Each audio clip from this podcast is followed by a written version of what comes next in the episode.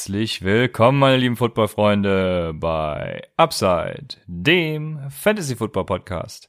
Mein Name ist Christian, an meiner Seite ist wie immer Raphael und ihr hört gerade unsere Folge zum Take im Tuesday nach der Woche 14. In der heutigen Folge werden wir wie immer Takeaways behandeln, Waferwire Targets nennen und ein paar Fragen von euch behandeln.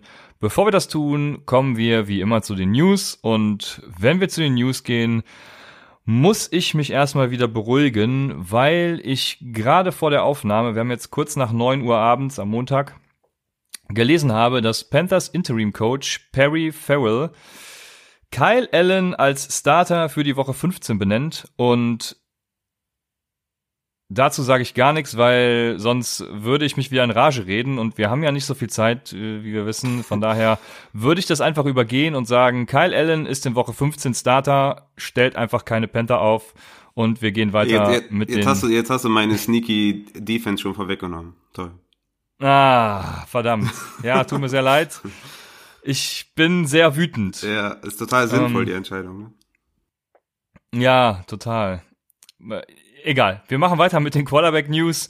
Und zwar äh, hat Mahomes gestern gesagt, seine rechte Hand fühlt sich nicht gut an. Zitat. Ähm, was das jetzt genau heißen mag, weiß man nicht. Er wird wahrscheinlich spielen, aber ja, ich weiß nicht, wie er spielen wird. Ähm, also das Ganze würde ich auf jeden Fall mal beobachten. Ich wollte es auf jeden Fall mal erwähnt haben, dass wir das hier drin haben. Ja, ich, er hat gesagt, seine Hand fühlt sich nicht gut Ich würde jetzt nicht überbewerten. Ich habe das Spiel ja gesehen und da haben die auch quasi nach jedem Pass irgendwie seine Hand gezeigt und so. Ich meine, wenn es so schlimm wäre, dann wäre es im Spiel ja auch schon schlimm gewesen und er hat ja ein paar Dinger noch rausgehauen aus dem Handgelenk und so. Also ich würde mir jetzt keine Sorgen machen. Ein anderer, der allerdings eine Fraktur äh, am Daumen hat, das ist James Winston, der war ja gestern auch kurz draußen, da wusste glaube ich noch gar keiner warum und später hat sich das erst aufgeklärt. Also eine Fraktur am Daumen und das würde ich dann in der Tat noch äh, stärker beobachten als bei Patrick Mahomes, weil eben Fraktur, also Bruch, Haares, was auch immer, ist dann schon eine andere Nummer als irgendwas, was sich nicht gut anfühlt. Ja, James Winston äh, könnte sein, dass er nicht spielen wird. Ich gehe aber davon aus, er wird trotzdem spielen. Sie werden das schon irgendwie regeln. Äh, wobei die Playoffs-Chancen ja mittlerweile, sie sind, glaube ich, schon eliminiert. Ähm, von daher könnte man sich überlegen, ihn auch zu sitten. Also das gilt auf jeden Fall zu beobachten. Bei den Running Backs ist, äh, ja, äh, Bilal Powell kann man eigentlich so schnell droppen, wie man ihn aufgenommen hat gestern noch. Und zwar ist der im Eimer, der äh, wird nicht spielen die nächsten Wochen. Wer dafür nachrücken wird, ist eben dann im Fall der Fälle äh, Ty Montgomery. Aber will man den haben? Nee, also Bell wird bestimmt zurückkommen, gehe ich davon aus. Bin ich mir ziemlich mhm. sicher. Nach den News. Ähm, und Bilal Powell hat seine zehn Punkte gemacht, sein Soll erfüllt und kann wieder abdanken. Genau. Dann ein anderer, also es, man muss ja dazu sagen, es gab wir waren dieses Jahr, was NFL angeht, echt äh, ganz gut unterwegs mit Verletzungen. Und jetzt gerade in der ersten, ich habe die Hand gerade vorm Kopf zusammengeschlagen, ähm, jetzt gerade in der ersten Woche der Playoffs gab es irgendwie total viele Spieler, die verletzt raus sind und dadurch eben weniger Punkte gemacht haben. Ja. Einer davon ist Darius Geis, dessen Bänder äh, im Knie im Eimer sind, meine ich im Knie. Äh, MCL ist, glaube ich, ihr Knie. Mhm. Ähm, ja, sind im Eimer. Er wird nicht mehr spielen. Und genau dasselbe hat Josh Jacobs sogar vor dem Spiel ereilt. Der war ja schon vor dem Spiel als out deklariert. Ähm, ja, äh, die Andrew Washington hat seine Rolle eingenommen und ein anderer ist dann auch noch Rashad Penny, auf den ja viele gesetzt haben, jetzt nachdem Chris Carson gefumbled hat und nicht mehr ganz so gut aussah, nach einem Split aussah. Ja, Rashad Penny hat, glaube ich, ein Play gemacht, äh, und musste dann schon wieder raus. Glaube ich auch, das war ein Play. Ja, ziemlich übel mit den ganzen Verletzungen. Also gleich kommen, gleich kommen noch die Wide Receiver, da wird's noch schlimmer. Also mich hat's auch übel getroffen diese Woche. Und ich glaube viele andere auch. Ja. Ja, sehr, sehr. Es ist halt auch einfach ätzend, wenn man, also selbst wenn ich gegen einen spiele, der einen verletzten Spieler hat, dann, ich weiß nicht, fühlt sich das irgendwie komisch an. Man freut sich zwar trotzdem, aber ja, ist halt irgendwie trotzdem blöd, finde ich. Und machen wir weiter mit den Wide Receivers. Du hast es gerade eben schon angesprochen. Ähm, Devonte Parker und Wilson haben oder nicht haben, aber sie sind zumindest im Concussion Protocol und auch äh, gestern dann out gewesen. Devonte Parker hat das natürlich viele Owner getroffen. Mhm. Hat, glaube ich, äh, je nach Scoring-Format irgendwie vier Punkte gemacht. Ja. Das ist natürlich nicht das, was man in den Playoffs erwartet, echt ätzend. Aber ja, da gilt es auch zu beobachten, ob sie eben mit Concussion dann aus, out sind Ja, ich hoffe, oder ob sie spielen können. Ich hoffe, dass er wenigstens wiederkommt und nächste Woche äh, mir wenigstens ein paar Siege bringt. In einem Matchup, Playoff-Matchup, hat er, hat er mich tatsächlich auch den Sieg gekostet. Ähm, aber in den anderen dreien bin ich trotzdem eine Runde weitergekommen. Aber ist übel. Ich hoffe, er kommt wieder, weil sonst habe ich auf jeden Fall ein ernstes Problem, weil auch Mike Evans out ist. Und äh, in vielen Ligen habe ich halt beide im Roster. Und äh, wenn die beide ausfallen, dann bin ich ja so gut wie draußen in den restlichen drei Playoffs. Ja, das ist in der Tat wahr. Mike Evans hätte ich als nächstes angesprochen. Der hatte gestern Hamstring und wird, denke ich, out for season sein, weil eben genau aus dem Grund, sie werden jetzt nichts mehr riskieren und irgendwie ja, einen Mike Evans reinschmeißen, der dann eben eine schwerere Verletzung noch mit sich tragen könnte. Ein anderer Spieler ähnlichen Kalibers, zumindest vom Namen her, äh, Odell Beckham Jr. spielt seit Wochen mit einer Schambeinentzündung. Jetzt weiß man auch wahrscheinlich, warum es um ihn nicht so gut aussah und warum Jarvis Landry mittlerweile überholt hat. Hm, also eine Schambeinentzündung, ja, das ist immer eine ganz ätzende Sache. Ja, das dauert lange und mal sehen, wie lange er damit zu kämpfen haben wird, was er machen wird in der Offseason. Er braucht einfach Ruhe und mal abwarten. Er wird aber, glaube ich, weiter noch spielen diese Saison und danach eben dann ruhen, was auch immer man da macht. Calvin Ridley ist die nächste Personalie. Calvin Ridley ist out, hat er selber eben auf Instagram verkündet. Also da wird dann wahrscheinlich äh, Russell Gage groß in, ins Spiel kommen. Aber dazu kommen wir mit Sicherheit später auch nochmal kurz bei den Wide Receivers. Was Titans angeht, ach, es hört nicht auf. Äh, wieder einige Namen, die hier stehen. Ryan Griffin zunächst mal, der ja echt eine gute Rolle gespielt hat, hat sich am Knöchel verletzt. Jared Cook hat auch Concussion. Vince McDonald, äh, gut, ich habe mir hier aufgeschrieben Unfähigkeit, aber er hat auch Concussion. Äh, ist aber auch unfähig. Also die Concussion war irgendwann im dritten Viertel, wenn ich mich richtig erinnere. Und bis dahin hat er halt auch keine Punkte aufs Board gebracht. Und das gegen Arizona, das ist schon echt äh, grottenschlecht. Also den braucht man im Fantasy nicht mehr ownen dieses Jahr. Nein. Und was viele Owner natürlich ganz schlimm treffen wird, ist, dass Mark Andrews was am Knie hat. Und ich persönlich vermute, dass das äh, Thursday Night Game werden sie ja spielen, dass das zu früh kommt, als dass Mark Andrews wieder spielen wird. Und darauf werden wir dann auch bei den Tight Ends eingehen, denke ich. So, jetzt habe ich wieder viele News verkündet. Ähm, viele traurige. Machen wir weiter mit den Takeaways oder willst du noch was sagen? Ja, sehr, sehr traurig auf jeden Fall. Man muss, äh, also diese Woche sind die Waiver Wire auf jeden Fall sehr, sehr wichtig. Und ich würde auch sagen, sind schon gut gefüllt und man muss sich auf jeden Fall umschauen. Wide Receiver sieht echt übel aus, Running Back. Ein paar Sachen, die äh, ja schlecht gelaufen sind diese Woche, also hört auf jeden Fall gut zu. So ist es. Und ja, bei dem ersten Punkt müsst ihr ganz besonders gut zuhören. Als erstes Takeaway der Woche 14 grüße ich alle Ligen, die mit Kicker spielen und alle Fantasy Playoff Teilnehmer, die durch Jason Sanders jetzt aus den Playoffs eliminiert sind. Also äh, schlagt eurem Commissioner vor, bitte die Kicker rauszunehmen. Wie viele Punkte hat er gemacht? Ah, 23 ist jetzt. Es gab schon Kicker, die mehr gemacht haben, aber trotzdem 23 für einen Kicker ist schon echt fies, wenn du dann irgendwie einen, ich weiß nicht, Jameson Crowder, einen Devonta Parker spielen hast, die dann irgendwie vier Punkte machen als Wide Receiver und dann trifft sich das schon hart, wenn ja, so ein Kicker. Ja. Wie gesagt, ich bin, ne, wir sind eher dafür Kicker raus. Bei Defenses sehe ich das noch ein bisschen anders. Die kann man, kann man schon ein bisschen vorhersagen. Aber Kicker ist halt kompletter Müll. Ne? Ja, ich wollte es nur mal äh, erwähnt haben als Takeaway weil es jetzt gerade wieder so einen Ausreißer gab. Ja. Dann das nächste, ja, wir, äh, ich werde schon vorwegnehmen, wir werden alle Positionsgruppen dieses Teams ansprechen und das sind die 49ers, die gegen New Orleans echt was abgefackelt haben und allen voran muss man da natürlich erwähnen, Raheem Mostard war Leadback in San, San Fran, sagen wir jetzt. Ähm, er hatte 14 Touches für 109 Yards, zwei Touchdowns und ist auch zum zweiten Mal damit vor Breeder bzw. Coleman.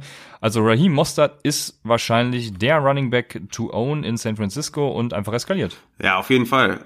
Würdest du Tevin Coleman droppen? Ich meine, ich habe ihn jetzt in zwei Ligen schon gedroppt. Äh, würdest du das auch empfehlen oder würdest du sagen, haltst du noch an ihm fest? Ja, es kommt auf die Optionen an, die zur Verfügung stehen, aber. Ja, nehmen wir doch direkt mal Raheem Mostert. Raheem Mostert oder Coleman Rest of Season? Ja, für Raheem Mostert würde ich ihn auf jeden Fall droppen, weil das jetzt das zweite Mal in Folge war, dass er eben der Leadback Würdest war. Würdest du ihn für ich glaube, so langsam Patrick Laird droppen? Ja. Ja, also droppen. Nee, ja, die, ich würde Coleman droppen, ja, tatsächlich. Aber bei Breeder verhält es sich halt auch leider nicht anders. Ne? Also ja. beide irgendwie. Wir, wir lagen beide falsch äh, und Mostert ist eigentlich jetzt der. Naja, Breeder, Breeder nur weil er verletzt war zwischendurch. Ansonsten wäre der absolute Eskalationsspieler aller Christian McCaffrey gewesen. Aber ah, alles klar. aber ja, ich würde beide nicht nicht unbedingt ownen. Ich habe ja ein also ein richtig geilen Deal habe ich gemacht. Das war vor, weiß ich nicht, Week 6 oder 7, wo Mixon noch so richtig scheiße war. Habe ich Breeder gegen Mixon getradet und ich glaube, das war einer meiner Money Trades dieses Jahr. Oh ja, das stimmt. Zu Mixon komme ich gleich auch noch. Erstmal zu einem Eskalationsspiel hast du es, glaube ich, genannt eben äh, bei Breeder. Und das ist Emmanuel Sanders, seitdem er bei den San Francisco 49ers ist. Der hatte gestern sogar einen 35-Jahr-Touchdown-Pass. Sehr geil. Mhm. Und das Geile an der Sache ist, dass er Debo Samuel dabei nicht limitiert, weil Sanders hatte gestern sieben Receptions aus neun Targets für 157 Yards, ein Touchdown und Debo Samuel immer noch fünf äh, Receptions aus acht Targets für 76 Yards.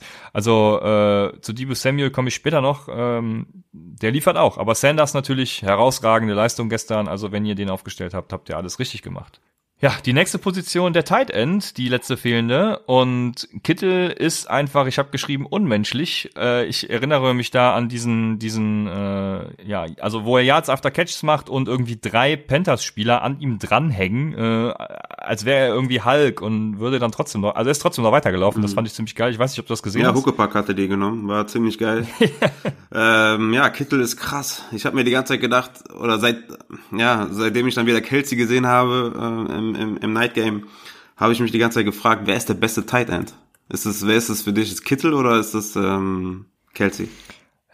Kittel ist schon echt, ja, ist schwierig, ne? Also, ähm, ja, diese Saison würde ich da auf Kittel setzen, aber man muss das Ganze ja auch mal länger betrachten und Kelsey hat auch schon, ne, unmenschliche Sachen gezeigt. Also, ja, ich weiß nicht. Also ich würde da jetzt irgendwie keinen gerade momentan irgendwie vorsehen. Ich, ich würde sagen, dann, ne, dann müsste man sich vielleicht noch irgendwie Blocking Efficiency angucken oder so.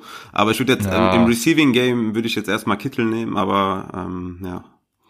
Ist auf jeden Fall krass, ähm, was Kittel so abreißt und ja, das auf jeden Fall. Dann zur Gegenseite. Wie? Kein, kein Jimmy Garoppolo-Take? Äh, Jimmy Garoppolo habe ich tatsächlich gar nicht hier stehen, ja. Weil Jimmy Garoppolo äh, war on fire, oder? Ja, das stimmt, das muss ich auch. Ich habe es ja heute im Discord schon äh, erwähnt und 49er Flo gesagt, dass ich das Spiel durchaus registriert habe. Ja, also ich fand den richtig krass, ne? Ich hätte es niemals gedacht, dass der dass er da so mithält. Äh, für mich sah der aus wie, wie, wie, wie ein Top 3 Quarterback in dem Spiel. Also ohne Scheiß, also so Eye-Watch, äh, Eye-Test-mäßig. War richtig on fire, war unter Druck, hat, hat Bälle geliefert. Also ich fand, er sah richtig gut aus. Ja, das stimmt auf jeden Fall. Da kann ich gar nicht widersprechen. Hat jetzt auch zum, äh, zum äh, ja, mehreren Male in Folge ein sehr gutes QBR, also Quarterback-Rating. Aber eine Frage habe ich noch zu den 49ers. Sind die for real oder? Ja, ich glaube, sie müssen erstmal zeigen, dass sie auch gegen ordentliche Teams bestehen können. Ne? Also das dauert noch ein bisschen, bis ich die ernst nehme. Ja. Warten wir erstmal den Februar ab, ob die wirklich for real sind. Ne? Äh, genau. Ja, auf jeden Fall. Also ich war ja auch lange Zeit, habe ich mir gedacht, uh, bei dem Schedule, der jetzt noch kommt, ob sie die, die Leistung, die Pace halten können, aber ja, ja, also die Antwort ist ja. Ja, auf jeden Fall. Ja, ja ich, ich finde ja auch, ich bin ja auch immer dabei, wenn es darum geht, irgendwie zu sagen, der und der ist, gefällt mir nicht so gut oder den finde ich nicht so gut. Ich sag aber auch, wenn ich jemanden geil finde. Und man muss natürlich auch sagen, wenn man irgendwie ja, sich gedacht hat, Herr Garoppolo ist irgendwie nicht, nicht so gut oder die Niners werden jetzt erstmal ein paar Spiele verlieren und es dann nicht so kommt, muss man natürlich auch sagen, dass die Niners einfach nur krass sind. Ne? Gehört auch dazu. Ja. ja, wenn Garoppolo liefert, dann läuft wirklich auch alles bei den 49ers zusammen. Also von daher, ich glaube, das kann dann doch noch lange gehen. Ich dachte ja eigentlich, die Saints würden, würden sie locker in die Tasche stecken, aber das war ja nicht so. Sie werden sich wahrscheinlich noch mal im Championship Game begegnen, denke ich. Mal sehen, wie es dann ausgeht. Ich bin wirklich sehr gespannt. Ja. Jetzt aber, Drew Brees, oh je, habe ich aufgeschrieben. Weil ich habe, äh, kleiner Fun Fact am Rande, ich habe, wurde am Sonntagmittag noch gefragt, soll ich Drew Brees für Fitzpatrick droppen? Scheiße. und ich, ich diskutiere ja gerne dann mit dir, was, ich antworten soll, ja. weil damit wir auch eine Stimme abgeben nach außen. Ja. Und ich habe dir dann noch gesagt, äh, was, was ist das für eine Frage? Ja. ja. ja, ich war auch klar für Fitzpatrick. Ja, und das, ja, was soll ich jetzt sagen? Also ist halt scheiße gelaufen. Ne? Ich äh, ja, weiß nicht, äh, ob er Drew Brees aufgestellt hat. Er hat mir geschrieben, er geht mit dem Upside. Äh, von daher denke ich mal, er ist der Empfehlung gefolgt. Ja, auf jeden Fall. Hoffe, er, wenn er im Upside geht, dann hat er, hat er auf jeden Fall Fitzpatrick genommen. Aber Drew Brees 349 Yards, fünf Touchdowns, ein Rushing Touchdown. Hat in meinem Scoring-Format, wo wir mit sechs Touchdowns, äh, also pro Touch, Touchdown sechs Punkten spielen, 50 Punkte gemacht. Und ich habe ihn gebencht in einer Superflex für Sam Darnold. Ähm, aber habe mein Matchup trotzdem gewonnen zum Glück, äh, weil ich Emmanuel Sanders unter anderem aufgestellt habe. Hat aber auch in der gleichen Liga Devonta Parker, von daher ähm, musste mich irgendjemand retten. Aber ja, Drew Brees auf jeden Fall krass. Also was ich mich gefragt habe, war Sean Payton Coach of the Year oder ähm, weil ich meine, was hat er mit der Defense der Niners angestellt? Das äh, muss man schon hervorheben, ne? Mm, ja, auf jeden Fall. Coach of the Year kann für mich nur äh, Shanahan oder Harbour werden, glaube ich. Aber ja, Peyton ist äh, da auch. Peyton muss auf jeden Fall in Diskussion, weil was der da abwackelt, ist schon krass. Und mit Drew Brees, also ich weiß nicht, wer damit gerechnet hat. Wenn jemand mit Drew Brees gestern gerechnet hat, dann zoll ich meinen allerhöchsten Respekt. äh, also wirklich, ich habe damit komplett gar nicht gerechnet und dann mache ich auch weiter mit dem nächsten Spieler der New Orleans Saints, weil das ist ihm natürlich dann, dass Drew Brees die fünf Touchdowns geworfen hat, ist ihm zum Verhängnis geworden, weil Alvin Kamara, ist das der neue David Johnson? Ja, der neue David Johnson ist hart, weil David Johnson ist natürlich Code, aber hat gestern einen Touchdown gefangen, ne? ja, ja, und, das stimmt, ja. Und, und wie sie sich gefreut haben, ne? Hat sich mit allen abgeklatscht, mit den Runningbacks abgeklatscht und so. Also ich, ich dachte, der ist da irgendwie raus aus, aus dem Team, aber es ist auf jeden Fall mittendrin noch integriert, ne? Zumindest. Boah, ich habe die eine Szene, die eine Szene noch vor Augen, wo boah, da äh, ich weiß gar nicht, in welcher Formation es war. Ich weiß auch, habe auch gar nicht mehr geguckt, ob, ob David Johnson überhaupt die Aufgabe hatte, einen zu blocken von den 49ers oder auf jeden Fall äh, ist ich, ich dachte, er hätte die Aufgabe, einen 49er zu äh, einen äh, ja, Entschuldigung, ich bin noch in meinem 49er Film. Ähm, einen von den Steelers zu blocken. Und der hat dann eben Kyler Murray gesackt und Kyler Murray war richtig am Kochen und am Fluchen und ich dachte, der schrumpft äh, David Johnson auf seine Größe äh, runter. Der, ange, angekackt zu werden von Kyler Murray ist natürlich auch richtig süß, ne? ja, äh, also war schon ganz, ja, lustig möchte ich nicht sagen, weil ich war äh, am Fluchen, aber mhm. ja, war schon schon eine coole Aber Situation. zurück zu, äh, zu, zu Evan Kamara. Seit, seit acht Spielen ohne Touchdown, ne, wir hatten es ja schon mal angesprochen, seine einzigen beiden Touchdowns kamen in einem Spiel.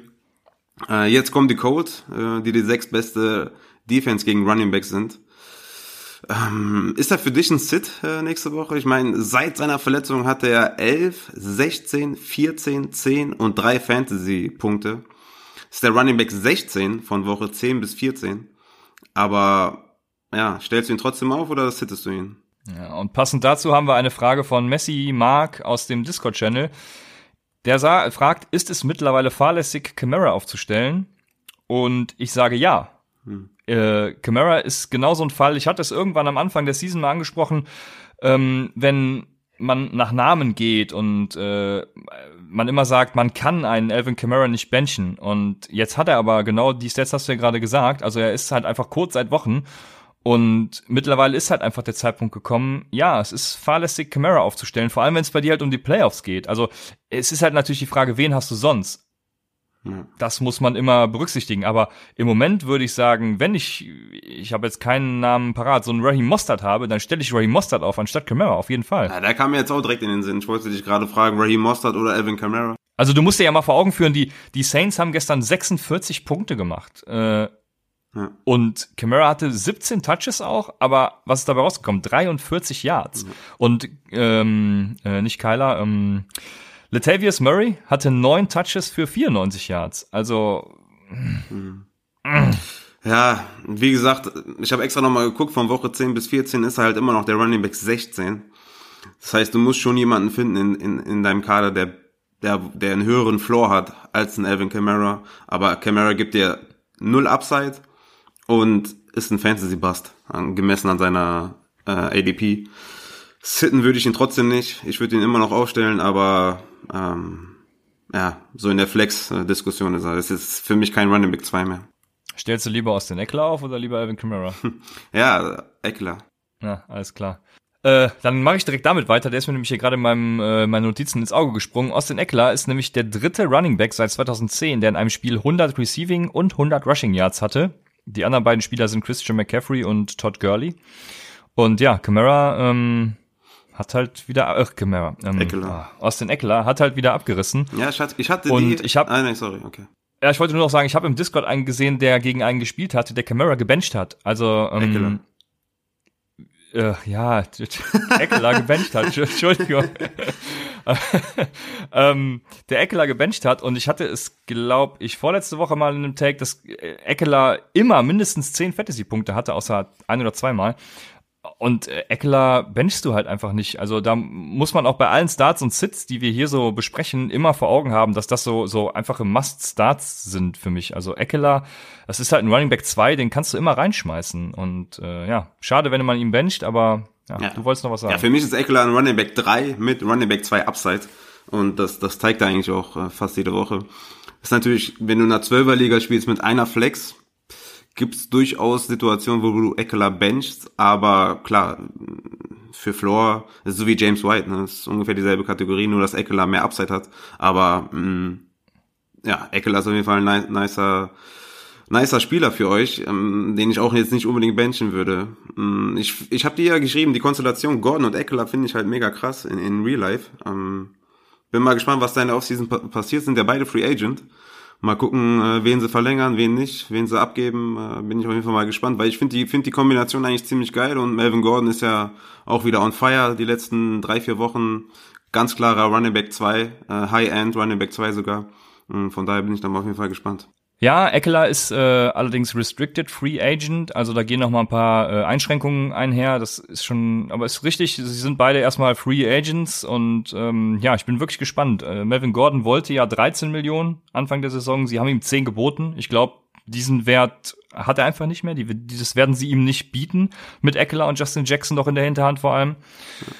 Ja, ich glaube, Melvin Gordon wird sich neuen neues Franchise suchen können und da bin ich gespannt, was er tatsächlich dann auch verdient. Ja.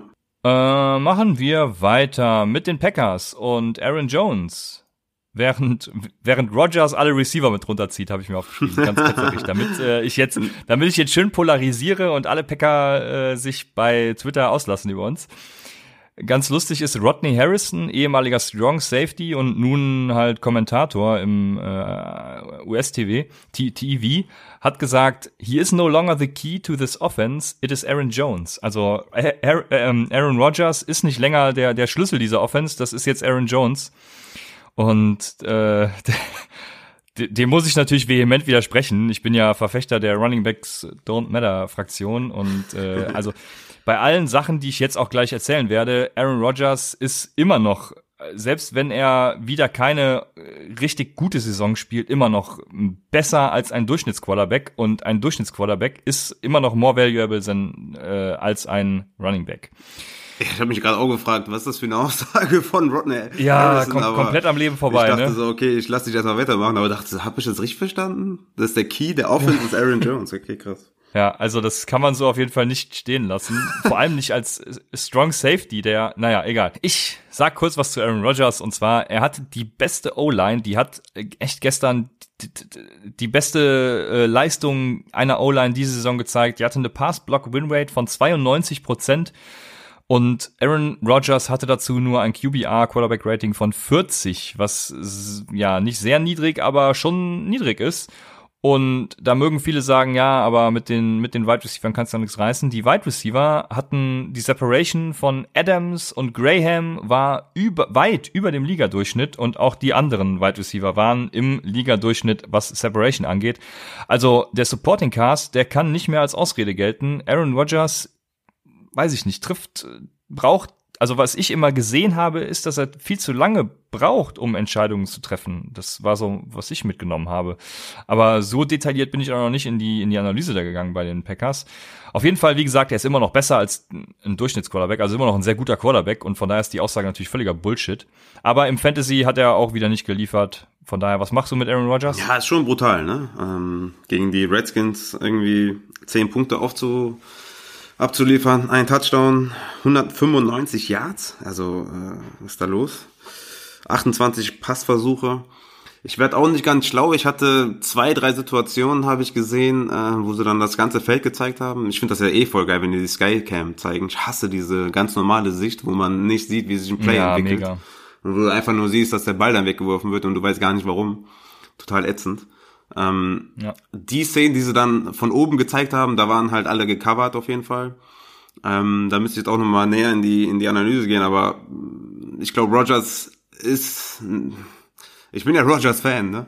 aber er zeigt zu wenig. Ähm, er hat aber auch zu wenig Passing, Passing Attempts. Ne? Also er kommt irgendwie letzten Wochen nicht über 35 Passing Attempts, was einfach auch viel zu wenig ist. Die laufen den Gegner platt, machen irgendwie einen Touchdown, machen irgendwelche Turnover und dann gewinnen sie das Spiel. Hatten jetzt aber auch schlechte Gegner die letzten Wochen, außer die Niners.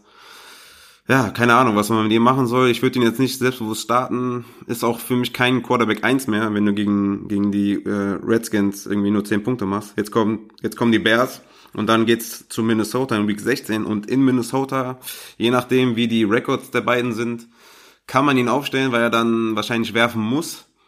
Aber gegen die Bears ist er eher ein Sit. Okay, also ich möchte nochmal klarstellen, ich sehe in Aaron Rodgers immer noch einen guten Quarterback. Äh, komme ich zu Joe Mixon. Du hast ihn eben schon angesprochen. Seit der Bye Week wieder richtig gut in Tritt und er ist seitdem auch Top 5 Running Back, was Fantasy-Punkte im Half-PPA-Format angeht. Also wieder wirklich zu gebrauchen. Dein Trade Chapeau dafür, sehr gut. Ja, und diese Woche ist er natürlich eskaliert. In Woche 15 hat er New England, in Woche 16 dann wiederum Miami. Also, ja, für dich auf jeden Fall ein League-Winner die letzten zwei Wochen? Auf jeden Fall, mega. Ähm, ich glaube, seitdem ich den getradet habe, hat er angefangen wieder zu produzieren. Äh, war natürlich ein mega Stil. Ich hatte einen Discord-Channel, war glaube ich irgendwann mal jemand, der gesagt hat, ähm, Mixen ist auf dem Waiver und da war er wirklich aus seiner Down-Phase. Ähm, und da habe ich gesagt, biete auf jeden Fall. Und der hat mich dann gefragt, wie viel? habe ich, hab ich gesagt, alles.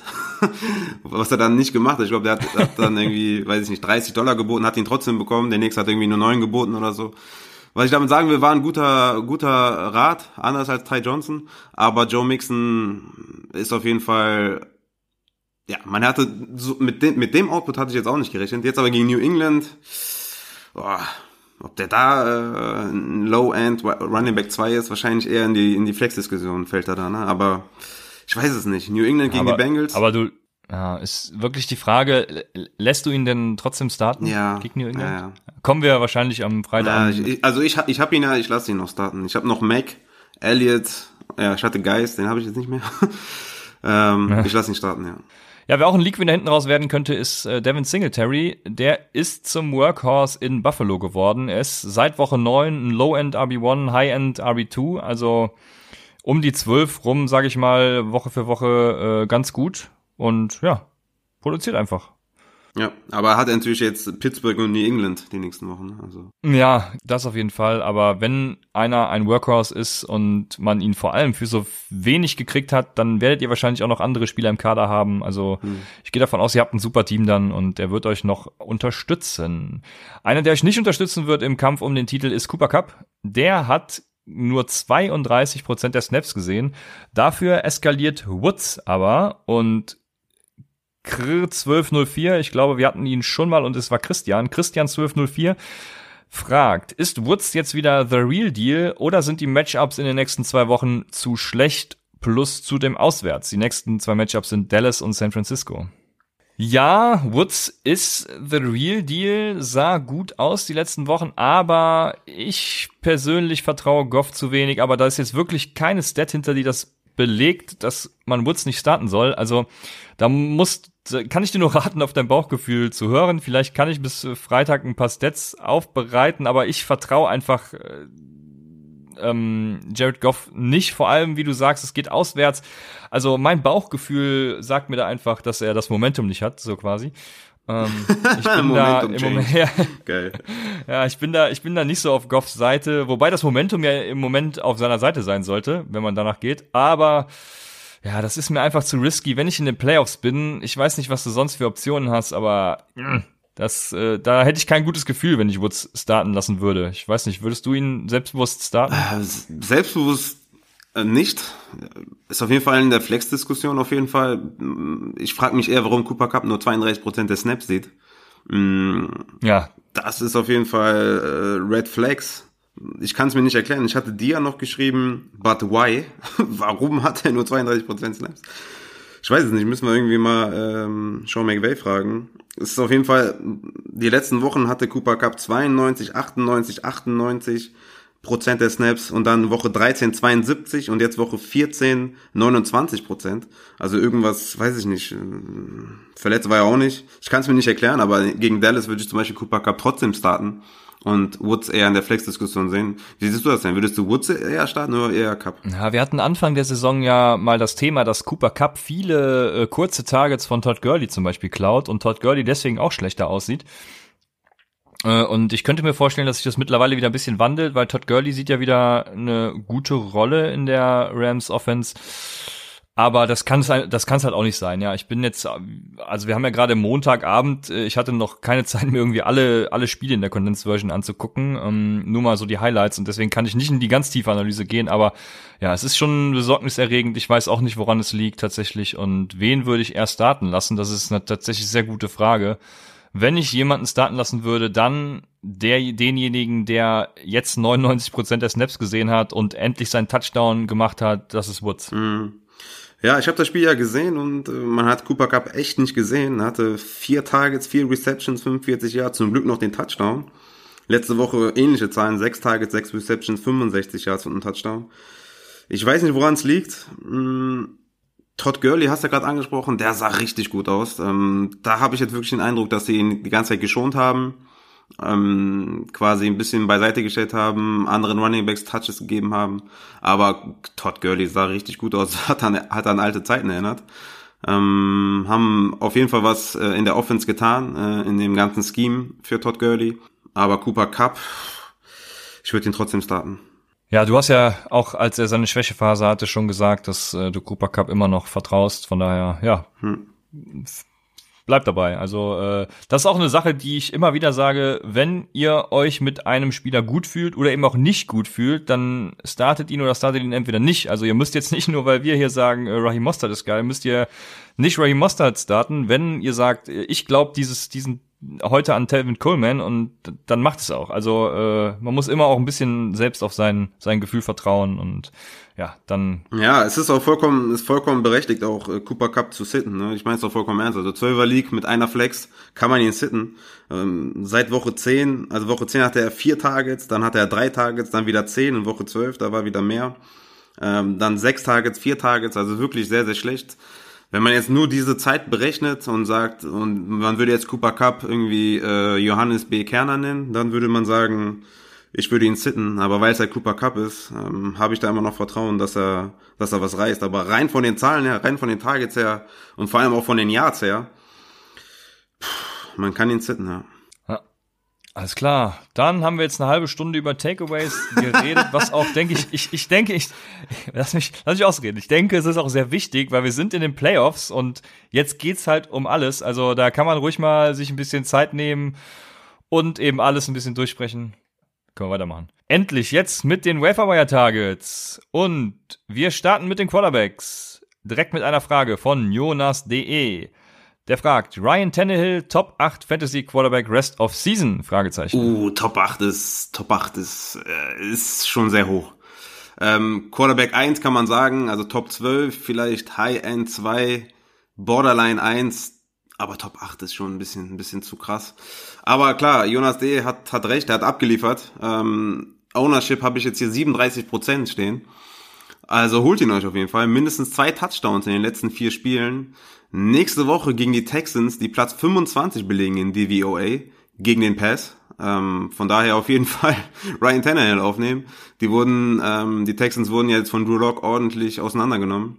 Von daher ist Ryan Tannehill auf jeden Fall ein Must-Pickup und ein Must-Streamer. Und ähm, ich denke, gegen die Texans werde ich ihn als Quarterback 1 deklarieren. Ich weiß es nicht so recht. Also ja, Quarterback 1 schon, aber Top 8 ist mir auch tatsächlich zu hoch. Und das Geile bei Ryan Tannehill ist, er muss einfach nur AJ Brown anwerfen und der macht halt den Rest.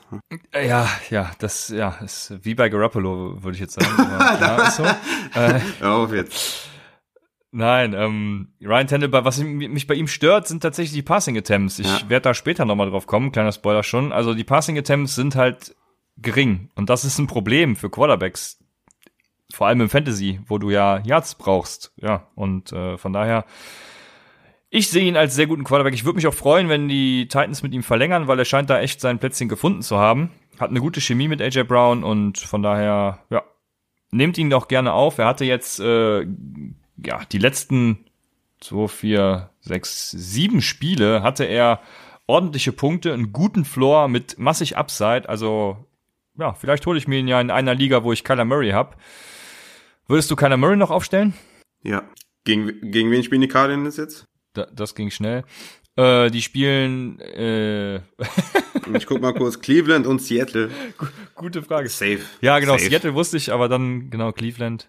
Ja, safe. Ja, ich bin mir ja nicht so sicher. Er ist halt Rookie, ne? Das hat man gestern, fand ich, ganz extrem gesehen. Ja. Wenn ich mir im Vergleich dazu die Sean Watson angucke, der hat halt einfach diese, deutsches Wort wieder, Entschuldigung, aber der hat diese Awareness, weißt du, wenn, Mhm. wenn ein Rusher kommt, dann, dann weiß er, merkt er das irgendwie, der spürt das, ich weiß nicht, der, äh, der hat das, er hat das einfach im Gefühl und bei Kyler Murray dachte ich mir gestern manchmal, uff, Junge, also, uh, Ja. ähm, das sah nicht so gut aus. Vor allem, wenn er manchmal zum Run dann angesetzt hat, weil er keine Option gefunden hat, dann hat er so ein bisschen gezögert und also das ist, ich, ich habe das so ein bisschen verglichen mit, wenn der Torwart ne, rauskommt bei einer Ecke oder so, dann, dann wenn, er, wenn er rauskommt, muss er ihn haben. Und so habe ich das bei Kyler Murray gestern ein bisschen Richtiges Vermisst, also- ja, ist, ist, er, ist halt so. Ja, ne? ist er. Und bei Kyler Murray, wenn, wenn ich wenn ich laufe, dann laufe ich halt auch weiter und, Mhm. oder oder äh, rutsch halt, ne, aber hesitate dann nicht und guck, vielleicht kann ich ja doch noch irgendwas machen und krieg dann einen Sack für minus 10 Yards. Also ist halt einfach scheiße. Ja, aber ist hat, halt ein Rookie. hat aber auch gegen die Steelers gespielt. Die sind halt einfach komplett rattig. Hatten ein Heimspiel Ja. ne, gegen die äh, Cardinals. also ja, ich sehe das auch gar nicht, äh, ne, will das gar nicht schlecht bewerten, aber für Fantasy ist das halt auch dann wieder eine miese Ja, Sache. klar. Er hatte jetzt Ja, wirklich das. schwierig. Ich fand, das war das erste Spiel, wo er so richtig scheiße aussah. Hat auch ähm, diese eine Oh, hast du Interception. letzte Woche nicht gesehen? war letzte Woche auch so schlimm? Letzte Woche war alles schlimm. Ja, okay. Ja, gut, hat den Rushing Touchdown. Aber Deswegen ja. hat er mir ja noch ein bisschen gerettet, mein Tag. Aber was ich sagen wollte, die Interception war übel, ne? Die war also eine richtige Rookie-Interception, hätte auch einfach selber laufen können. Wir reden wieder viel zu viel. Äh, lass uns weitermachen mit Wire Targets.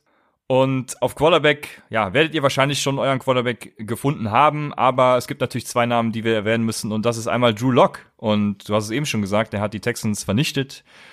Drew Lock ist mir persönlich zu risky. Äh, da muss ich ja einfach nur an Blow letzte Woche denken und Blow diese Woche sehen. Von daher, das kann Lock natürlich genauso blühen. Was sagst du zu Lock? Ja, du hast ja gerade auch die Attempts angesprochen von Ryan Tannehill.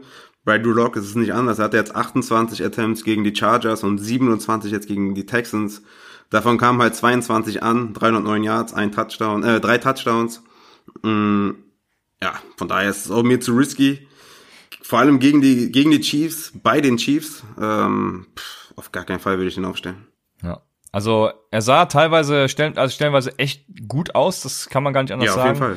Aber für Fantasy ist es mir zu riskant, vor allem wenn ich in die Playoffs stecke. Dann ein anderer Name, Ryan Fitzpatrick, der ja gestern leider enttäuscht hat. Ähm, ich denke, bei Ryan Fitzpatrick ist es, wenn Devonte Parker und wenn ähm, ah, Wilson ja, ne, wenn äh, Parker und Wilson, die ja im Concussion-Protokoll sind, wenn die tatsächlich out sind, vor allem wenn Devonte Parker aus sind, das hat ihn ja gestern auch dann danach noch limitiert, denke ich. Äh, hat ja gestern, weiß gar nicht, nicht so viele Punkte auf jeden Fall gemacht, wie ich von ihm erhofft Ja, habe. 13. Und also wenn Parker out ist, dann ist es mir auch zu risky. Ansonsten würde ich Fitzpatrick trotzdem aufnehmen und bei den Matchups, die er vor der Brust hat, auf jeden Fall selbstbewusst starten. Ja. Ah, sind wir uns einig, sehr schön. Dann kann ich weitergehen zu den Running Backs. Und bei den Running Backs habe ich mir wieder zwei Namen erstmal aufgeschrieben, die, wo ich sage, auf jeden Fall. Also Raheem Mostard und Adrian Peterson, wenn verfügbar, äh, aufnehmen. Weil ich habe gesehen, Raheem Mostard und Adrian Peterson sind immer noch nicht voll owned in jeder Liga. Wenn die bei euch verfügbar sind, dann nehmt sie auf jeden Fall auf. Was sagst du dazu? Ja, Raheem Mostert laut ESPN 24% owned, was äh, auf jeden Fall sehr bedenklich ist. Hat der Back-to-Back, äh, 20, also über 20 Fantasy-Punkte gegen die Ravens und gegen die Saints, also gegen zwei absolute Monster, sage ich jetzt mal. Mm, Hat jetzt Atlanta und Los Angeles in den folgenden Wochen. Und zumindest gegen die Falcons äh, ist er ein Must-Start. San Francisco ist zwar immer noch ein Running Back bei Committee, aber Mostard hatte jetzt, äh, oder Mostard hatte jetzt drei Touchdowns in zwei Wochen, hat jeweils über 100 Yards vom Scrimmage äh, gehabt in den zwei Spielen. Also für mich safe holen, äh, wer ihn noch nicht hat, ist für mich ein Must-Pickup und ähm, ich würde da fast schon, wenn ich ehrlich bin, fast schon alles setzen. Ich meine, ihr habt wahrscheinlich jetzt nicht mehr viel übrig und ich würde auf jeden Fall alles versuchen, um Raheem Mostard zu kriegen, weil die weil die 49ers auf jeden Fall, ja, sind schon fast schon eine High- High-Power-Offense, ne? Also mit dem Coach, da willst du auf jeden Fall einen Running Back von haben und Ray Mossad ist der Leadback anscheinend und äh, holt ihn euch auf jeden Fall. Da gehe ich mit. Äh, was sagst du zu Adrian Peterson? Muss man auch holen, ne? Äh, Darius Guys wahrscheinlich out. Äh, ist das schon bekannt, ob er jetzt ähm, komplett out ist äh, vor Season? Nee, ne? Äh, vor Season, das weiß ich nicht genau. Ich habe nur gelesen, dass er halt äh, MCL hat und wahrscheinlich ein MRT ansteht, aber genaueres mhm. war da jetzt noch nicht noch bekannt. Nicht, so, noch nicht safe. Ne? Ja, aber Adrian Peterson klar aufnehmen. Ist dann der Leadback und ein Leadback nimmt man immer gerne auf, vor allem mit den Matchups. Und äh, Chris Thompson würde ich aber auch noch äh, in PPA-Ligen auf jeden Fall aufnehmen. Hatte acht Tage, sieben Receptions für 43 Yards. Äh, und vor allem in PPA-Ligen, wie gesagt, äh, für mich ein klarer Pickup. Aber ansonsten Adrian Peterson natürlich über Chris Thompson. Alles klar, ja. Ähm, ja, Chris Thompson auch äh, nettes Ziel, Adrian Peterson schon genannt. Ich mache weiter mit einem Target, was ich habe, falls Josh Jacobs ausfällt. Und das ist ja durchaus möglich. Der spielt ja seit Woche sieben mit einer gebrochenen Schulter, was, äh, wo man ich schon höchsten Respekt zollen muss. Also schon krass. Ähm, war dann gestern tatsächlich out und die Andre Washington Running Back der Oakland Raiders, 4% owned, hat seinen Platz eingenommen. Der war 2017, da habe ich mich nämlich tatsächlich an den Namen erinnert, 2017 war er ein Sleeper-Kandidat von mir und äh, kommt jetzt auch dann endlich zum Zug. Also äh, so lange kann es dauern mit Karen Hickton. Aber ihr werdet euch freuen, wenn ihr in zwei Jahren in den Fantasy Playoffs steht und Karen Hickton euch dann den Championship holt. äh, egal. Ich dachte, lachst vielleicht ein bisschen darüber, aber ja, ich habe so. ich hab nebenbei ja. äh, hier mir Stats angeguckt. schön, schön, schön, wie du mir zuhörst. Das äh, äh, ja sehr respektvoller Umgang hier bei Upside. ja, die Andrew, die Andre Washington von den Oakland Raiders, der hatte 14 Carries für 53 Yards und einen Touchdown. Das ist jetzt nicht überragend, muss man ehrlicherweise sagen, aber es ist solide. Und auch bei Next Gen Stats irgendwie, ich habe mal geguckt, ob wie er da aussieht, ist er jetzt auch nicht Weltklasse. Aber er hat nächste Woche die Jacksonville Jaguars. Die haben gerade 195 Rushing Yards und zwei Touchdowns zugelassen und waren auch vor dem Spieltag schon Bottom 5, was äh, Punkte gegen Running Backs angeht. Also gegen die Jacksonville Jaguars starte ich dann die Andre Washington, falls Josh Jacobs weiterhin out ist, wirklich komplett selbstbewusst, auch über einem Alvin Kamara. Boah, krass. Okay. Ähm, boah, was soll ich dazu sagen? Echt? Washington über Kamara? Boah, Alvin Kamara, krass, ne? Was, was passiert, ey? Nee, so weit würde ich nicht gehen. Mostard okay, Washington. Ja, ich, ich, ich bin ich bin ich bin auch sehr risikofreudig, muss ja, ich dazu sagen. Also du willst echt Camara sitten, ja? Also wenn, hast du Camara irgendwo? Nee, ne? Nee. Mhm. Das, also ich kann, ich kann gut reden, äh, ich muss die Entscheidung nicht treffen. Ja, ist halt echt immer die Frage, ne? Wenn man den wirklich hat, würde man den echt sitten. Würdest jetzt die Andrew Washington vom Waiver Wire holen und wenn Jacobs ausfällt, Washington für Camara starten, ne? Krass.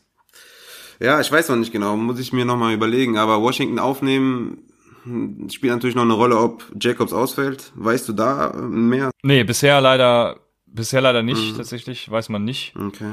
Aber Indianapolis ist halt die fünft beste Defense gegen den Run und gegen die spielt dann Camara. Genau. Ja, ja, muss man in die Analyse gehen, wie das mit Passing und, und Rushing Defense aussieht gegen Running Backs, aber mhm. ja, gegen die Jacksonville Jaguars ist das schon eine ganz andere Hausnummer und da gehe ich mit dem Upside von Andrew Washington. Auf jeden Fall. Ja, ist sneaky, ist sneaky. Muss ich mir noch überlegen. Ähm, ich habe jetzt mir noch einen rausgesucht. Darwin Thompson von den Chiefs ist 8% owned. Äh, spielt halt die nächsten Wochen gegen Denver und Chicago.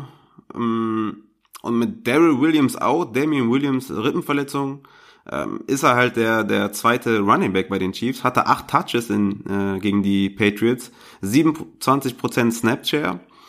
McCoy hatte 12 Touches, 31% Snapshare. Und ich sehe Darwin Thompson in PPA liegen als, als auf jeden Fall, also, ja, eigentlich nur in PPA liegen als Waiver Target mit 5 Targets. Und wenn er jetzt noch 5 bis 10 Carries bekommt, könnte er ein guter Flex-Guy sein, in deepen Ligen. Aber das ist jetzt echt nur ein Deep Shot. Ähm, ich würde Darwin Thompson jetzt nicht unbedingt aufnehmen. Aber wenn ihr eine Deep Liga seid, dann, dann ja. Ansonsten natürlich die andere äh, Washington, äh, Adrian Peterson sind natürlich, oder Raheem Mossad natürlich über ihm. Aber ich wollte noch mal kurz äh, wenigstens Darwin Thompson erwähnen. Und das Ganze auch nur, wenn Damian Williams weiterhin ausfällt. Also wie gesagt, immer noch ein Deep Shot. Hat sich nicht wirklich bewiesen. Er sah... Pff, jetzt Eye-Test-mäßig sei jetzt nicht unbedingt, dass ich jetzt sage, wow, das, das ist der nächste Big Deal oder so. Hat mich eigentlich ziemlich enttäuscht in dem Spiel gegen die Patriots. Mm, ja. ja. Ja, nee, gut, dass du ihn erwähnt hast, das sehe ich genauso. Also, ja, er könnte der Damien Williams von letztem Jahr werden, äh, von daher Durchaus eine Option. Eine andere Option, die ich noch habe in tiefen Ligen, ist tatsächlich, du hast ihn heute auch schon mal angesprochen, Patrick Laird von den Miami Dolphins. Der hatte gestern 19 Touches für 86 Yards, ähm, 15 auf dem Boden für 48 und 4 durch die Luft für 38 Yards. Er hatte in den letzten drei von vier Spielen fünf Targets für mehr als 38 Receiving Yards. Also vor allem dann auch in PPA-Optionen, fünf Targets, äh, wie eben auch schon gesagt hast bei Darwin Thompson, also eine gute Option. Und er hat auch seine Efficiency und seine Zeit bis zur Line of Scrimmage drastisch gesteigert. Ich hatte mich ja, äh, ich glaube, letzte Woche oder vorletzte Woche, ich weiß gar nicht mehr genau, über ihn lustig gemacht, weil er irgendwie einen Efficiency-Score von 20 Yards hatte. Das heißt, er musste erstmal 20 Yards laufen, um effektiv ein Yard zu gewinnen. Der hat sich jetzt eben drastisch verbessert auf einen Wert von um die vier. Also er muss vier Yards laufen, um ein Jahr zu gewinnen. Also äh, er das heißt, ne, also er läuft dann sehr von Ost nach West anstatt von Süd nach Nord. Eher horizontal als vertikal, so. Genau, und er hat die Giants und die Bengals in jetzt den Finals, die kommen. Und da habe ich mir nur aufgeschrieben, uff.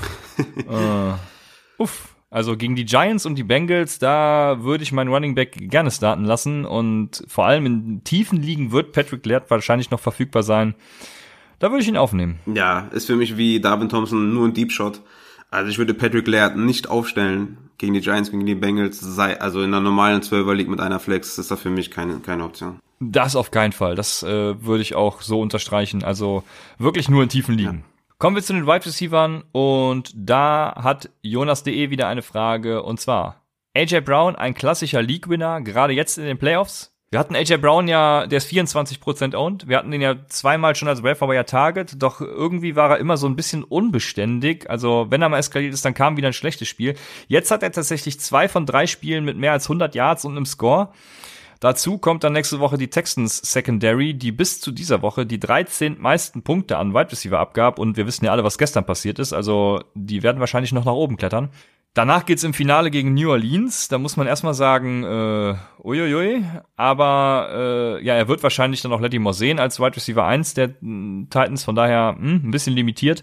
Und zudem sind halt die Targets tatsächlich ein Problem. Ich hatte es eben schon bei Tennell angesprochen. Ähm, in den letzten vier Spielen hat er nie mehr als 30 Passing Attempts sogar nur zweimal mehr als 20 und das ist dann eben schon ein großes Problem für AJ Brown und alle anderen Receiver. Ja, aber ich würde sagen, gerade jetzt äh, die ganzen Parker-Owner, Evans-Owner, die müssen, ja, die müssen, sicher, äh, die, ja. die müssen ihn holen. Das geht gar nicht anders. Einen anderen, den man. Ja, ist, ist halt trotzdem der Wide Receiver 1, Entschuldigung. Mhm. Bei den Titans meinst du? Genau. Ja, ja, klar. Ja, wir hatten ja mal vor, vor, weiß ich gar nicht, vor fünf Wochen oder so mal die Frage, Corey Davis oder AJ Brown, da waren wir beide ganz klar bei AJ Brown. Und ja, er ist ganz klar die Eins, wenn man sich anschaut, was das für ein Wide Receiver ist, dann, äh, wie gesagt, wirft ihn den Ball zu, der macht den Rest. Einen anderen, den ich jetzt mir noch aufgeschrieben habe, ist Zach Pascal von den Colts, ist 29% owned, also auch noch auf jeden Fall auf dem Waiver Wire. Ich, ich habe eben die News bekommen, dass Paris Campbell ähm, auf IR ist, also seine Saison ist vorbei falls du es noch nicht mitbekommen hast. Ich glaube, hast du noch nicht gesehen. Hab ich tatsächlich. Kam jetzt gerade rein, als du, ähm, ja, wen hast du gerade, wo ich nicht zugehört habe? Genau, bei, bei äh, Karen Hicken hast du irgendwas gesagt. Genau, da kam gerade die News. Die Andrew Washington. Ja, die Andrew Washington, da habe ich mir das gerade angeguckt. Mm, also ich habe eine gute Ausrede, wollte ich damit Ja, okay, da, dafür bist du entschuldigt. Ja, das stimmt, genau. das ist eine, eine große. ähm, genau, und ich, ich glaube halt, dass T.Y. Äh, T.Y. Hilton auch nicht mehr zurückkommt. Die, die Codes sind so gut wie raus aus dem Playoff-Rennen sage ich jetzt mal so. Ich glaube, die sind jetzt auch ein Negativ-Rekord, haben ja verloren jetzt gegen die Buccaneers. Ja, ich glaube, die sind auch so gut wie raus. Ähm, also Zach Pascal, der White Receiver 1 bei den Colts. Ähm, die letzten zwei Wochen hatte er 19 Targets, jeweils 15 und 18 Half-PPA-Punkte. Und mit den Saints und den Panthers, die beide über 35 PPA-Punkte pro Spiel an Wide Receiver abgeben, ist Pascal für mich auf jeden Fall ein riesen Waiver-Wire-Target wenn man bedenkt, dass er halt auch die äh, ja, Option Nummer eins ist im Passing Game.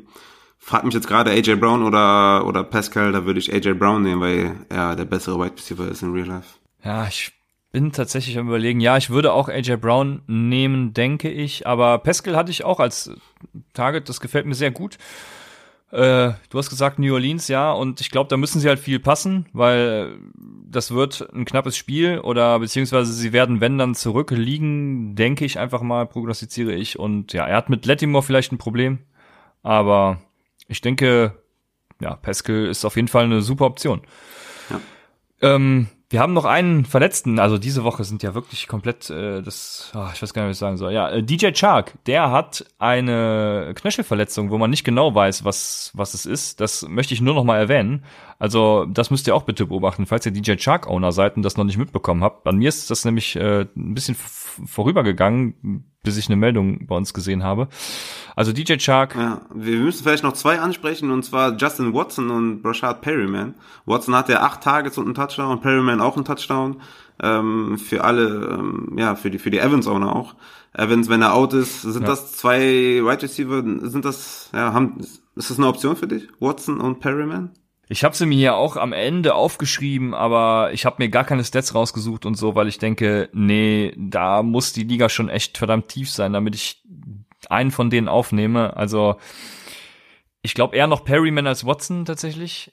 Aber ich würde zum Beispiel, jetzt komme ich zu meinem nächsten Target, ich würde zum Beispiel einen, also ich würde erstmal einen AJ Brown, einen Zach Pascal und auch einen Debo Samuel, der ist auch immer noch nur 40% owned, würde ich über Perryman, äh, Watson oder auch einem Anthony Miller oder auch einem Deontay Johnson, die einem jetzt alle begegnen, äh, würde ich Debo Samuel immer noch vorziehen.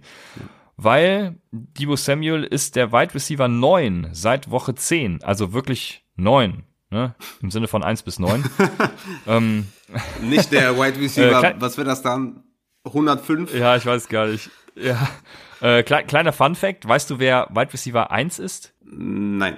Es ist Jarvis Landry von den Cleveland Browns seit Woche 10. Äh, ja. Auch ganz interessant. Das ist mir dabei bei der Recherche aufgefallen. Also äh, in, ja, genau. Debo Samuel war stehen geblieben. Der hat kein Spiel unter 10 Punkten seitdem. Und ja, Garoppolo hat sich gefangen, habe ich mal geschrieben. Also er ist gut geworden. Äh, selbst mit Kittel und Sanders liefert Samuel. Habe ich das nicht eben alles schon mal oben gesagt? Also eben äh, ganz am Anfang. Ich glaube schon, ne? Aber äh, schön, wenn ihr bis hierhin gesprungen seid. Äh, selbst mit Kittel und Sanders liefert Samuel. Die nächsten Gegner sind Atlanta, das sind, ist die siebt schlechteste Defense gegen Wide Receiver und die LA Rams, das sind die 14 schlechtesten äh, gegen Wide Receiver, also irgendwo im Mittelfeld. Und da würde ich sagen, auf, äh, holt euch Debo Samuel, wenn ihr jetzt zum Beispiel irgendwie Mike Evans äh, verloren habt. Äh, also AJ Brown, Zach Pascal, Debo Samuel, ich weiß tatsächlich nicht, wie ich sie ranken ja, Debo Samuel wäre auf jeden Fall, ähm, das wäre schon richtig nice, wenn der auf dem Waiver wäre. Für mich ist es Debo Samuel, AJ Brown und Zach Pascal ja, Debo Samuel gibt euch halt einen verdammt geilen Floor. Dafür hat AJ Brown halt immer diese Upside. Äh, es ist sehr schwierig, da ein Ranking zu machen. Ja, aber mich. die sind beide deutlich über Zach Pascal für mich auch. So eine eigene Range. Ja, ja, ja genau, genau. Und eben dann auch. Ja. Also ne, je nachdem, wie viel ihr noch habt und wie der Running Back Need jetzt bei euch ist, würde ich alles auf Debo Samuel und alles auf ähm, AJ Brown machen. Alles klar. Aber Deontay Johnson oder Anthony Miller hättest du auch hinter den dreien? Ja, dahinter, ja. Also für mich ist Zach Pascal und Anthony Miller eine Range. Ähm, da würde ich wahrscheinlich eher Zach Pascal nehmen und dann Anthony Miller. Aber das sind auch ganz gute Optionen. Deontay Johnson hätte ich auf jeden Fall Schiss. Den würde ich nicht holen. Den würde ich auch nicht aufstellen. Das ist mir zu, boah, nee. Nicht in den Playoffs. Mm. Dazu hast du halt immer noch ja. Hodges und äh, hast noch James Washington. Von daher. Ja, James Washington war bisher das Main Target, genau, ja. Also wenn, wenn Debo Samuel da ist, wäre auf jeden Fall Money. AJ Brown Money. Zach Pascal nice und ja, Miller nice. Guckt, was da ist.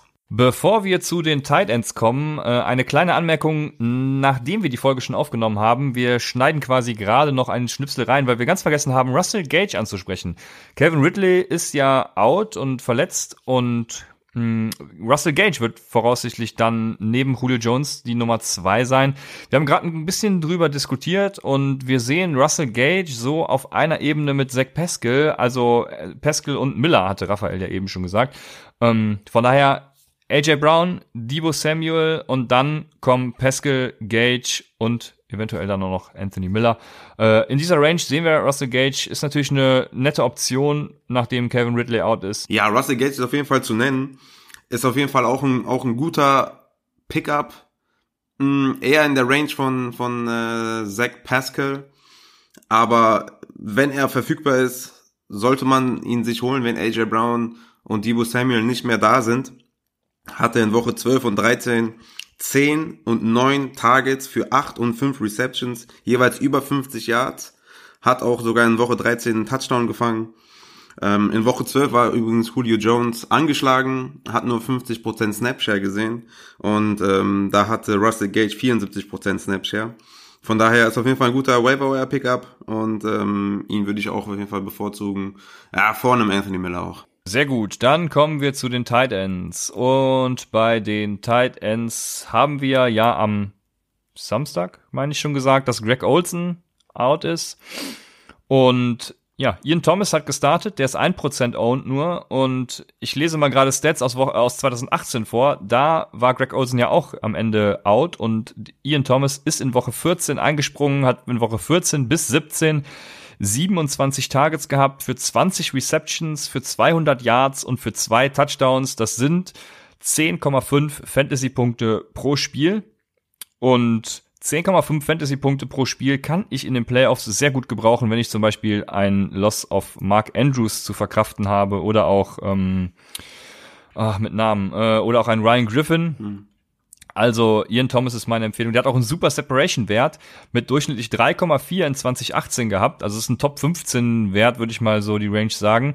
Äh, das heißt, er verschafft sich gut Separation, ähm, ist eine super Anspielstation für, Kyle Allen und jetzt kommt das kleine Laster für Ian Thomas. Er spielt halt mit Kyle Allen. Was würdest du, sagen wir mal, du spielst jetzt eine Dynasty. Eine Dynasty wie bei uns, ne? Eine tiefe Dynasty mit äh, nicht vielen Spielern auf dem Waiver Wire. Ian Thomas ist auf dem Waiver Wire. Wie viel Fab würdest du für Ian Thomas rausschmeißen? Greg Olsen natürlich könnte auch äh, Karriereende sein bei ihm. Ne? Ja, so ist es. Und Ian Thomas, wir sind jetzt am Ende. Du wirst wahrscheinlich in der Dynasty, wenn es eine tiefe Dynasty ist, keinen Spieler mehr finden, weil ich glaube, selbst ein Rashad Perryman ist da vergeben. Den äh, habe ich zum Beispiel. Ja, siehst du. Und dann würde ich für Ian Thomas fast schon alles rausbuttern, ja. weil wenn Greg Olsen weg ist, dann ist er halt eine super Option. Man weiß halt nicht, was nächstes Jahr bei den ähm, Panthers passiert. Gehen sie mit Will Greer, sie testen ihn noch nicht mal, vielleicht ist er einfach auch zu schlecht, äh, wovon ich jetzt mal nicht ausgehe. Ich glaube, die Coaches sind einfach dumm. Aber ja, machen sie mit Cam Newton weiter, was dann dafür jetzt sprechen würde, dass sie Will Greer nicht, äh, nicht sehen wollen, weil Kyle Allen ist definitiv Code und wird nächstes Jahr kein Starter sein.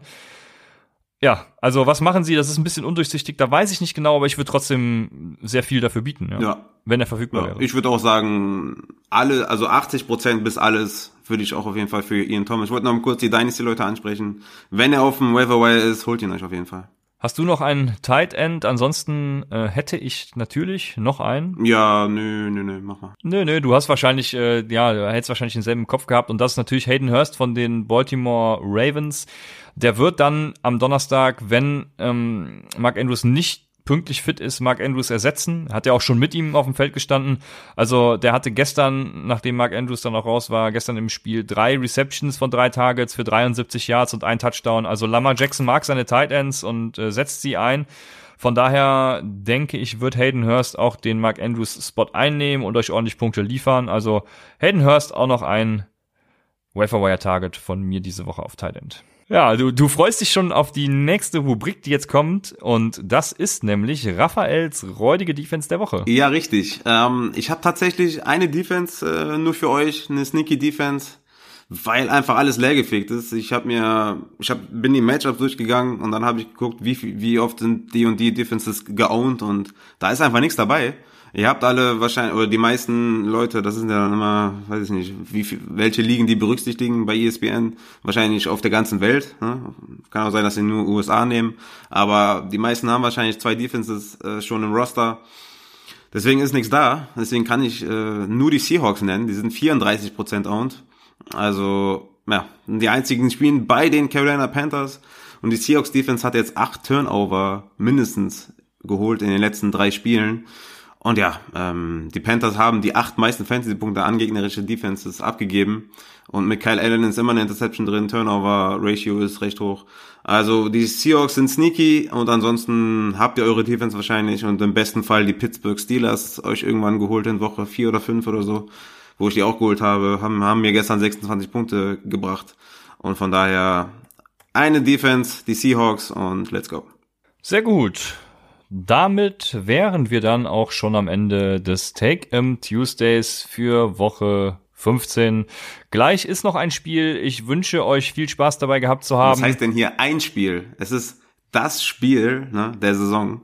Denn Eli Manning ist an der Center und das solltet ihr euch nicht entgehen lassen. Ja, ich bin sehr gespannt auf Olsen Jeffrey und Carson Wentz, weil ich habe auch einem anderen noch empfohlen, äh, Carson Wentz aufzunehmen und James Winston zu droppen. Lasst uns Feedback da, seid dabei, wenn wir Samstag unsere diesmal auch dann richtigen Start-Sit-Empfehlungen geben. Bis dahin viel Spaß beim Spiel gleich und wir wünschen euch eine schöne Woche, sagen bis Samstag bei Upside, dem Fantasy Football Podcast.